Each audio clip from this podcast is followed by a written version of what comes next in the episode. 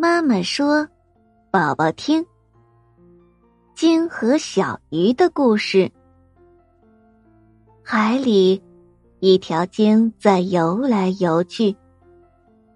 鲸的个子很大很大，像一条大轮船那么大。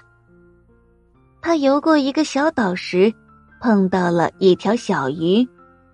小鱼很小很小。”像一片小小的树叶子一样小。小鱼问鲸：“你会欺辱我吗？”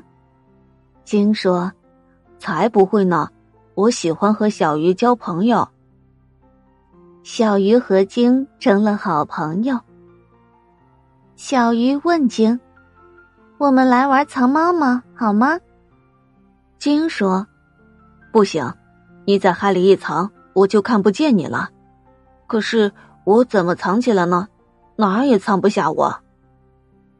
后来，鲸和小鱼玩讲故事比赛。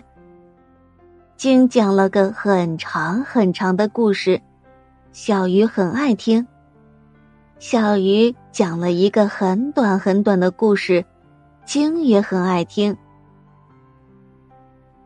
鲸和小鱼成了朋友。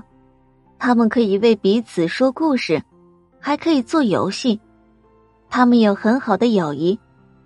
我们交朋友也不要有太多的限制，只要彼此合得来，都对对方好就可以了。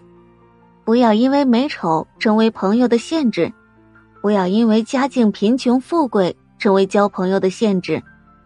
要只凭一颗真心。